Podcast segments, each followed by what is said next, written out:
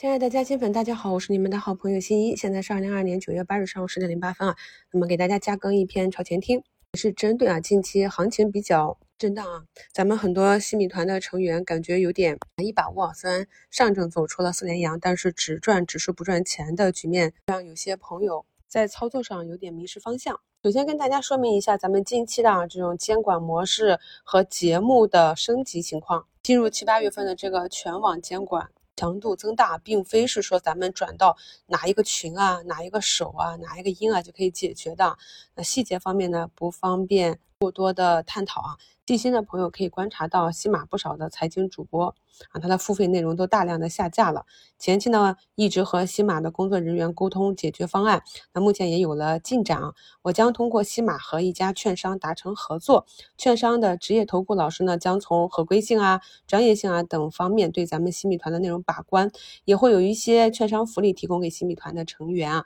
预计呢，本月底前就可以上线。希望这种升级的三方模式。能在监管大趋势下解决价值输出的问题，因为呢，咱们有一些老粉啊，已经能够完全的听懂新一的股评啊，理解到这种投资的方式。还有一些朋友呢，可能节奏慢一点啊，暂时跟不上，还需要更加细致的 案例指导。我们呢，也是一起摸索前进啊，看有没有办法能够更好的、更快的帮助朋友们一起成长。在最开始做新米团的时候啊，有些朋友呢希望得到我的投资组合作为参考学习的资料啊，从选股啊择时上给自己增强一点信心啊。所以从二零二零年、二零二一年有新米团的年费会员私信向我要这些参考资料的时候呢，我也是分享给大家了。我在节目中呢就跟大家复盘一下，在过去的这两年，包括当下我自己持有的投资组合，它现在是一个什么样的运转情况。朋友们看一下图一啊，图一呢是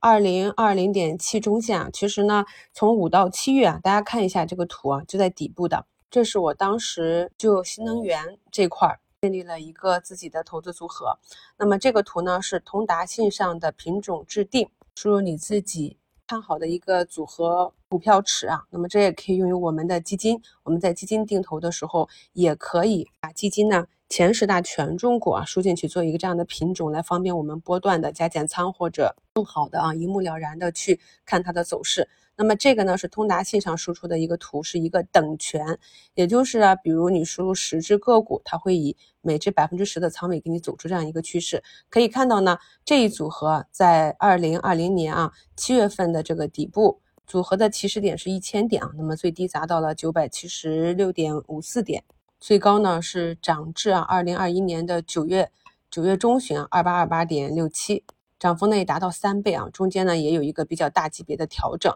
那么这种呢就是等权的情况下，把我当时的组合买进去，得到了一个收益率。当然细节呢，不说哪一个涨得高一点啊，暂时偏离了均值，减减仓啊，哪一个回调的深一点，在短期的加一点活动仓。所以对于同一个组合啊，个人的收益率也是不同的。那我们来看一下图二。是呢，在去年啊八九月份，我们新米团的节目中就讲过了，整个新能源汽车的这样一个成交量和它的位置来决定了，有可能短期见顶了，而且这个期调整的幅度还不小啊，所以当时也是讲过了，我自己是把股市中的资金直接拿出去一半。原有的仓位全部都清掉啊，然后就换到了这个二零二一点九的这个短期组合。可以看到，这个组合在大盘从去年的九月份啊，其实呢是一直跌至了十二月份的。大家去看一下上证指数的图，是下跌的，但是我这个组合是逆势上涨的，这就是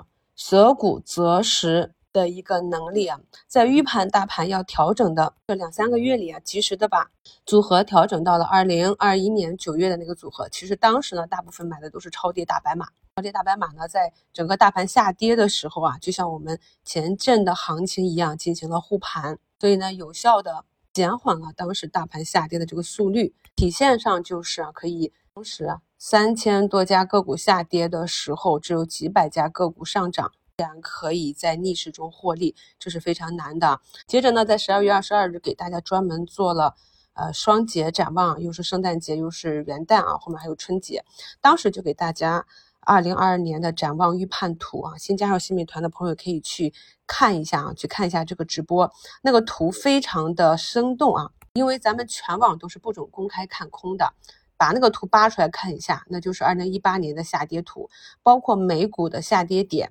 加息时间点，我们 A 股随之相应的下跌点都非常清晰，给出了三套策略。第一套策略就是空仓啊，那么第二套策略是。根据短期热点去打短线，小仓位打短线。第三套策略就是择机慢慢的去在二零二二年全年进行一个建仓，长线的建仓，拿到下一个周期。这是当时的三套策略啊。那我们看一下二零二一年九月的这个策略之后啊，这个策略上的个股也是跟随着大盘啊一起下跌啊，稀里哗啦的。所以呢，在大盘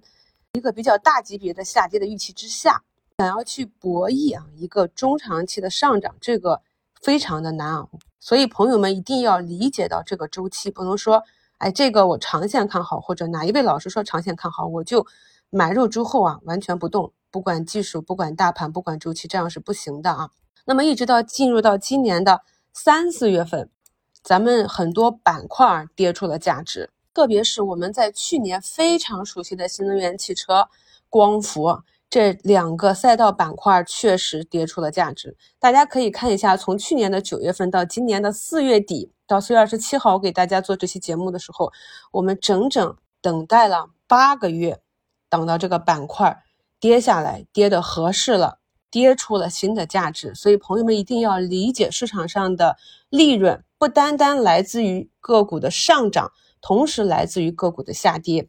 跌的够深，未来利润的空间才越大，这是大资金所想的。所以啊，当一只有价值的个股它股价跌到了一个合理的啊一个价值区域的时候，再往下下跌，普通的散户看到的是恐慌，失去了原有的信心，而大资金呢看到的就是机会啊。我想呢，这就是巴老说的“别人恐慌，我贪婪”啊，并不是说高位个股突然下跌或者一个突发利空大跌，你去抄底啊，你去拿那些恐慌盘，并不是啊，是指这样的长线的多重利空下的，导致了原有的非常好的企业，比如说我们讲过很多次的科技兴国、医疗医药啊，这些都是我们人生中必将去花钱的硬科技，我们科技强国必走之路。咱们世界上的这些投资大咖有几个是做短线的呀？都是做长线的。虽然说我们资金量很小，没有办法像他们那样几十亿、几百亿啊，长期的去买入，但是我们以技术辅助，长期的跟踪这些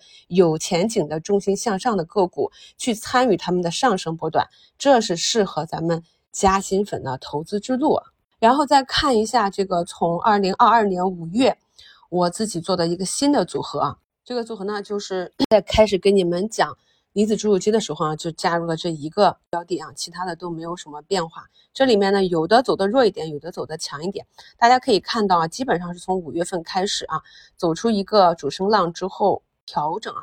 在第二波也是创了个新高。目前呢，这个位置啊，又将形成一个 MACD 的水下金叉，也就是有可能会形成一个短期的底部。再回顾一下。去年五月的那个中线的那个组合啊，也是有大幅的调整，所以朋友们要理解啊。那么一只个股或者我们的大盘，它调整的末端一定是有一些要把最后的浮筹洗出去啊。所以整体来看，我的这个组合大家也可以看到，都是一个净值震荡向上啊。而关于这里面啊，看好的这十只八只啊，这么多个股，怎么选择呢？有的朋友就是去弱留强，所以做的非常的好。甚至比我做的还好，因为我还有一些啊长线底部埋伏的并没有崛起嘛。可能也有朋友啊，这个还是以散户的心态啊，涨一点就卖掉了，获利了结了；跌的呢就深信信奉着这个价值投资啊，死拿不放或者一直去补，没有去完整的对组合。仓位和板块的配置进行一个很好的理解，一直跟大家讲，我们在讲的这几个板块是看好的未来的方向，你去听一下这些逻辑，不管是科技、医药、医美、消费这些呢，有关的衣食住行与我们生活息息相关的。这些板块呢，都是长线可以去跟踪的行业。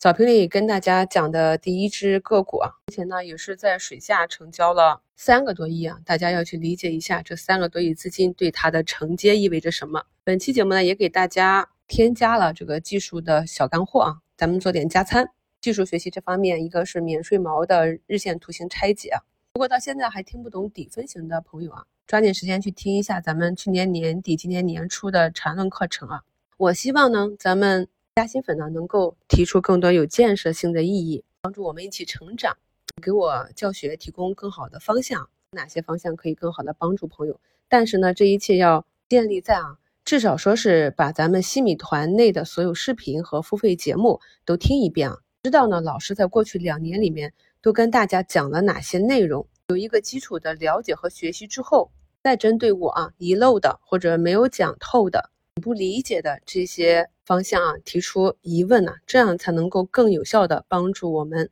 完善学习团内的内容。而有些内容呢，我在过去的直播节目中啊是讲了非常多，包括怎样去带损测试，怎样去寻找你看好个股的一个底部。以前呢，我也是就霍莱坞啊讲过两次直播，在直播中我也跟大家看了，我是以左侧的那个支撑建仓，这一次呢是没有成功，没有成功是先减仓，然后如何利用波动在技术节点一步一步的把成本做低，最后从亏损啊二十个点到盈利二十个点出局。这些都是讲过的啊，已经在过去的学习过程中讲过多次的内容，在课程都摆在那儿，找不到呢可以问老师。但是如果不看不学习啊，还提问的话呢，真是要花很多精力去重复过去已经输出的内容，这样呢就会减少我此刻啊和后续啊为大家为我们更好的成长做深研的这些时间。希望朋友们呢能多多理解啊，多多体谅。回到咱们的课程啊，以免税毛的短期细节技术跟踪啊，这个图分为案例啊，其实很多个股啊，包括前期的这些牙科啊、眼科啊，都是走过类似的波动啊。大部分的个股呢，它的底部是在不断抬高的。如果成长没有问题，又创了新低呢，那就是倒车接人。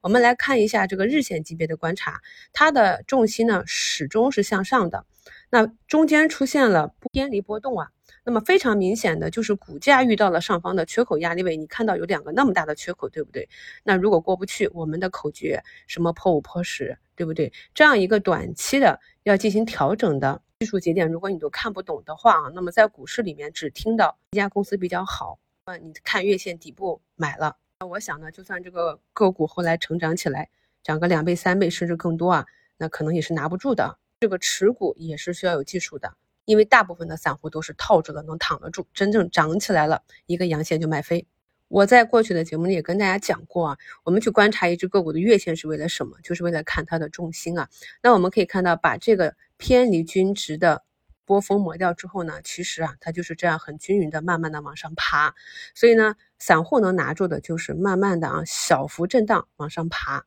而对于一旦产生偏离值啊，就不知道该如何去做仓位的加减。如何去做去留了，这些都是我们需要加强的方向。最后一个分时指标学习啊，那么大家会对这个图都比较熟悉了啊。这个呢，在五月十八日的课程里也跟大家讲过，是做 T 的课程，也可以看到我们在看到个股啊，昨天上涨的比较多，就要做好第二天回踩震荡啊，短期资金兑现出局，长期资金啊洗盘这样一个准备。所以可以看到十五分钟这里产生了一个缺口，目前也是没有跌破的，这些都是我们去平时看盘的一些技巧。这些技巧呢，可以运用在十五分钟，也可以运用在日线，甚至是周线级别。昨天呢，又出了骨科材料集采的新闻啊，所以六八八那个微高骨科可以看到现在也是下跌了五个多点。所以呢，昨天在看到这个新闻的时候呢，今天啊对这个板块的个股的走势，开盘就有一个预判了。所以当朋友们问我为什么做差价、做 T 啊做的成功率这么高的时候，这背后啊还是付出了努力的，不管是复盘还是技术面的跟踪和理解啊。还有就是啊，我们长线跟踪的是，要不然就是产品啊，新的产品推出市场的占有率以及推广情况，或者一些新的技术产生。更重要的就是每一季的季报，比如说啊，像物流啊，物流龙头季报出来之后啊，那么股价走低迷了。今天呢是在连续六个阴线之后呢，出现了一个上冲回落，像这种呢就会有资金去等待它市场的轮动。那对于哪一些是买入就涨或者可以？带损测试它的主升浪呢，在早评的节目里也跟大家去讲过这种高低两种图形，所以呢，看懂了图形，才能建立一个比较正确的预期，这样当市场的走势符合我们预期的时候，才能帮助我们更好的持股，以达到最终的持股目标。